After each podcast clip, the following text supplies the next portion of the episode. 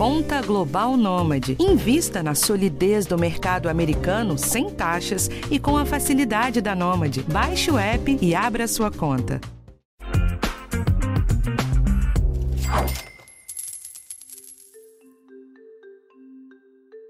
Vou te colocar uma situação e você me responde daí. Pensa naquela coisa que você tá louco para comprar, esperando há meses uma chance, pesquisando o melhor preço. Aí chega aquele anúncio que te diz: pagou no Pix, é 10% off. O que, você faz? Eu sei que é sempre tentador ver aquela promoção com descontão para pagamento à vista, mas nem sempre essa é a melhor opção pro seu dinheiro, sabia? Vem comigo que eu te explico. Eu sou Rafael Martins e esse é o podcast educação financeira do G1.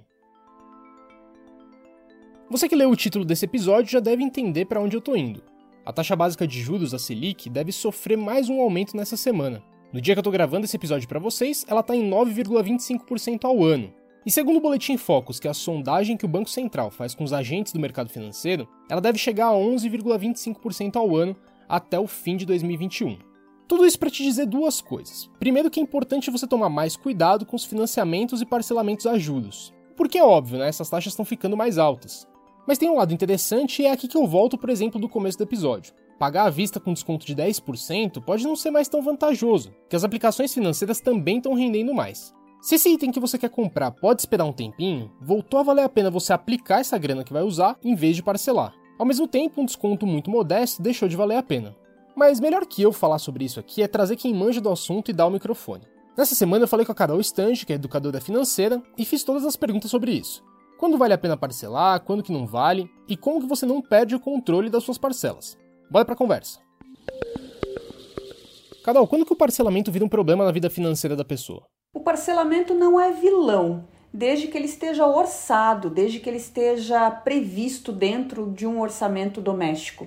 Essa é a verdade. É uma forma da gente conquistar patrimônio, sim, é uma forma de nós realizarmos mais conquistas financeiras em geral, mas é preciso que a gente tenha pelo menos uma verba, digamos assim, uma verba mensal com a qual eu possa gastar com parcelamentos diversos.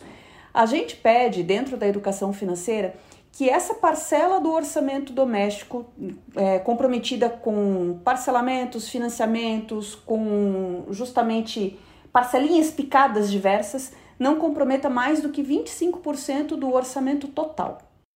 Mas além de se prender nesse número de 25%, quais são os primeiros sinais que a pessoa está perdendo a linha e se descontrolando com os parcelamentos?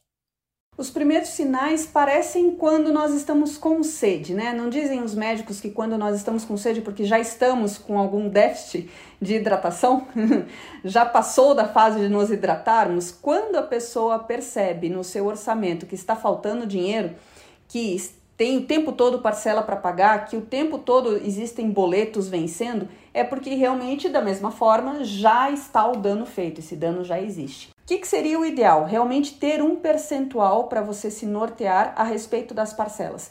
Quanto todas as minhas parcelas somam por mês? Quanto eu posso gastar com parcelamentos mensais? Então, se eu pegar o parcelamento da loja de roupas, o parcelamento uh, da loja de materiais de construção, da prestação do meu carro e da prestação da minha casa. Quanto dá tudo isso?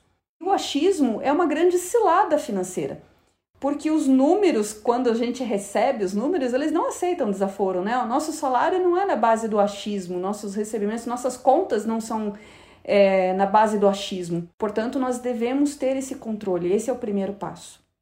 Carol, quando o assunto é parcelamento e dívida, o cartão de crédito é sempre uma figura presente nas pesquisas, né? O que, que a gente tem que saber para usar isso melhor? O cartão de crédito é um excelente aliado para a organização financeira. É, nós temos a organização financeira da fatura, onde já vem tudo descrito, ali a data que nós gastamos, o estabelecimento onde a compra foi feita, o valor, o parcelamento. Então, essa é uma grande ajuda para a organização financeira. A questão é que é uma ferramenta que exige um pouco mais de habilidade administrativa da pessoa. Então, no início, quando não se tem controle total, domínio sobre essa ferramenta, sugere-se que não sejam passados itens de compras recorrentes no cartão de crédito. Por exemplo, é uma farmácia onde eu vou todo mês comprar os mesmos medicamentos, um supermercado, é, o posto de gasolina, onde com frequência estou abastecendo meu carro. Por quê? Porque você vai passar 30 dias vai pagar uma coisa que você já usou, já consumiu e muitas vezes já acabou, né? A comida já acabou dentro da despensa, a gasolina já foi usada, o remédio já foi tomado. Então, no comecinho, deve-se usar o cartão de crédito com coisas esporádicas, com coisas muito pontuais, com coisas muito específicas. Então, vou comprar uma televisão nova, uma geladeira, um item um pouco de maior valor, que não faz parte da minha despesa normal, recorrente. Aí sim eu vou usar o cartão de crédito. Usei o cartão de crédito, entendi como é, entendi o meu limite, como acontece o comprometimento de limite, consegui pagar, entendi como tudo isso funciona. Aí você vai aumentando a gama de despesas, a variedade de despesas usadas com cartão de crédito, para daí sim, só no final, usar o cartão de crédito com essas compras recorrentes. Eu deixei para dar uma pausa aqui só para vocês terem um dado que revela a importância do que a Carol acabou de falar. A CNC, que é a Confederação Nacional do Comércio, lançou recentemente a edição de dezembro daquela pesquisa que eles fazem mensalmente sobre endividamento. O Brasil teve um recorde no total de endividados em 2021. A média foi de 70,9% das famílias brasileiras com algum tipo de dívida. E em dezembro, esse número alcançou 76,3% do total das famílias. E o cartão de crédito foi o tipo de dívida mais citado por essas famílias, 82,6% na média anual. A gente falou bastante no podcast de troca de dívida, né? Mas vale reforçar de novo. Sempre que um crédito é muito acessível, a taxa de juros dele vai lá para o alto. Se você já se endividou, procure outras linhas mais baratas. Tem várias opções mais vantajosas. Então não deixa de marcar um papo com o seu credor e também dá uma olhada na lista dos episódios aqui do podcast, porque recentemente a gente fez uma série de episódios aqui falando sobre como resolver as grandes dívidas, tá bom? Vamos voltar para a conversa com a Carol? Carol, agora eu queria ir pro lado oposto. Pagar à vista é sempre vantajoso? O pagamento à vista é vantajoso quando a pessoa não se descapitaliza para pagar. Se essa pessoa vai se descapitalizar, vai ficar zerada de reserva de emergência, que é aquele dinheiro que a gente tem que deixar muito fácil, de acesso muito rápido para quando acontecerem imprevistos ou emergências, se acontecer qualquer coisinha na sua vida, um imprevisto, por pequeno que seja, significa que ela vai precisar recorrer a linhas de crédito como cheque especial, cartão de crédito, um empréstimo pessoal, por exemplo. Um outro ponto que a gente tem que fazer é o seguinte: qual é o desconto que está sendo dado? Hoje, se você colocar esse seu dinheiro num Tesouro Selic, você tem a remuneração de 9,25% ao ano, que é exatamente a taxa Selic que a gente tem hoje. Qual é o desconto que você vai ter? Se o desconto for menor do que a remuneração que você receberia num Tesouro Selic, não vale a pena você pagar à vista, porque você recebe mais ao deixar esse dinheiro investido. E esse é só um exemplo de alguns investimentos que existem, no caso o Tesouro Selic, que acompanha a taxa Selic e tem liquidez diária. E esse é o erro mais comum quando se fala de pagamento à vista? O, o, erro mais comum que eu vejo, Rafa, é a pessoa viver no limite, com emoção. Porque o que acontece? Existe um, um, um mito de que se eu não tenho dívidas, se eu não estou devendo na praça, não tenho meu nome nos órgãos de restrição ao crédito, eu gasto quase tudo que eu recebo, não faço grandes, não tenho grandes rompantes consumistas, mas como eu não tenho dívidas, eu entendo que tá tudo bem, que tá tudo certo com, com a minha vida, que eu não tô, não tô tão ruim assim, né? Minha vida financeira não tá tão ruim assim. E esse que é o mito, porque o equilíbrio financeiro, veja só, ele exige que para isso, para ele acontecer, para o equilíbrio acontecer, que tem que ter sobra de recursos. Então, terminar o mês no zero a zero já é um desequilíbrio financeiro.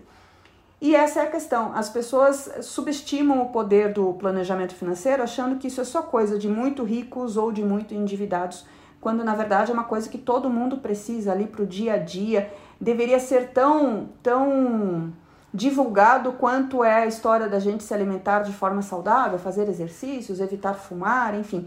Esses cuidados com as finanças deveriam ser tão recorrentes quanto os cuidados com a saúde, por exemplo. Carol, agora para a gente fechar, quais são as perspectivas para 2022, já que a gente está falando de organização financeira? A gente tem grandes desafios? Temos, temos grandes desafios. Nós temos uma, um ano de eleições chegando por aí, nós temos uma inflação que projeta-se terminar menor do que está agora, mas a gente sempre sabe que as projeções não significam um carimbo de que vão se realizar. Então, o grande recado para todos em relação às finanças pessoais é tenha controle, saiba exatamente quanto você ganha, para onde você, é, quanto você gasta, para onde está indo esse dinheiro e dentro do possível consiga uma reserva de emergência. Não importam se, se os valores são pequenos, não espere ter 200, 500, mil, 5 mil reais para só então guardar esse dinheiro. É importante que todo o início, é, o, o, to, o início, na verdade, ele é mais caracterizado pela disciplina e pelo primeiro passo dado do que efetivamente pelos valores em si.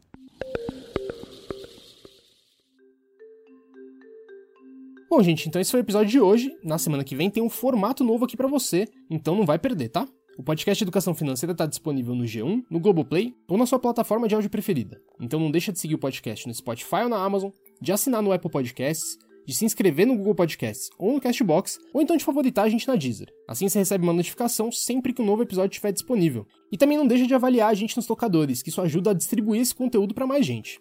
Eu sou o Rafael Martins e eu assino o roteiro desse episódio, que teve edição do Gabriel de Campos. Um abraço para você e até a próxima.